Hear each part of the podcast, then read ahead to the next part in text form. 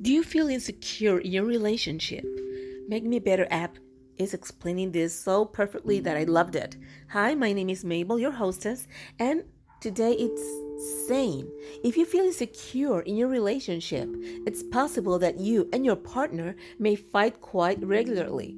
As you continue to wear each other down, it can be much more difficult to maintain any sense of peace in your relationship. Insecurity can often lead to unhealthy breakdowns, so it is important to consider addressing some of your insecurities and working towards strategies for the future. You need to think about yourself and what is best for you and for your relationship. So let's keep reading. Here are some of the top ways that you can work at addressing insecurity in your relationship and enjoy a healthier relationship as a result.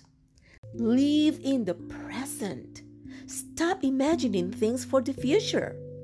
Many people have extremely high hopes for the future and the idea that they could change a person. Don't think that. People change just if they want to and as long as they want to. You need to stop doing that. Change yourself. Stop changing others. Work on yourself and work on be your very best version. That's where your energy should be going to yourself. If you're unsatisfied with how your partner treats you in the relationship or the way that they are as a person, there's a good chance that you're going to continue being unsatisfied unless you address the issue in the now.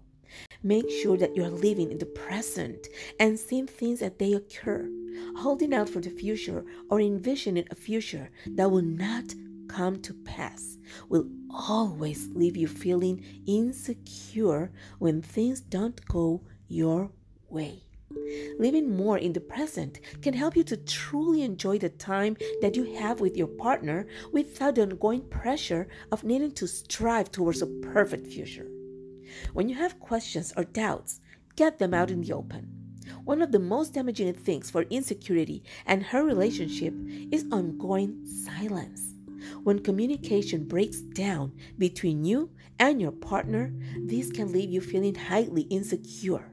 If you have questions about their behavior, doubts about your relationship, or even ill feelings towards how they handle the situation, make sure that you can get these concerns out in the open.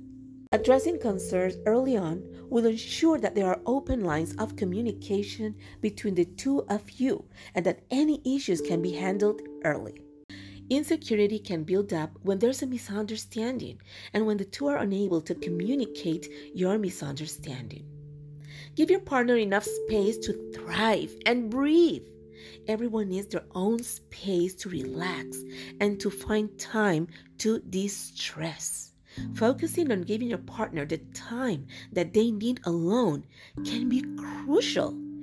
It is easy to start feeling smothered when you're spending all of your time together and when your partner is not getting the time they need to reflect on their own life's journey.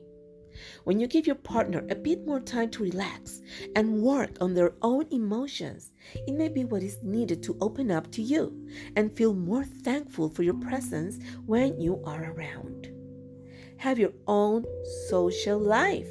Having separate interests can be extremely important. When you simply adopt your partner's friends, you could be losing a major part of your identity. Taking the time to continue engaging with your friends and having your own social life can be extremely important for maintaining your sense of identity. It's easy to start feeling insecure when you have had to change yourself so much for a relationship and your partner has continued to live in the same manner.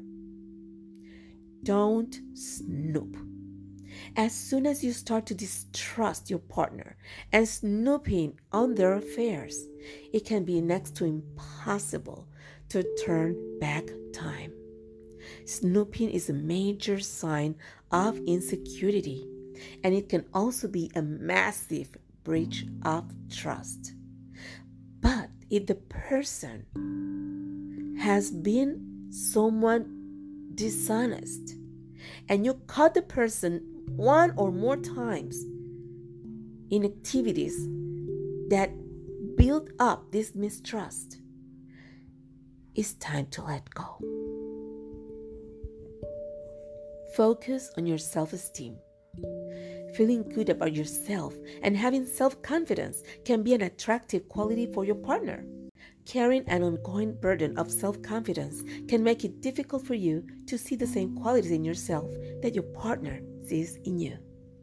Building self esteem can mean focusing on practicing self compassion, retaining focus in aspects of your life, and working to silence your inner critic wherever possible. It can take time to build up this confidence, but it's ultimately going to be better for your insecurities in a relationship. Thank you for listening, and until next time. Bye bye.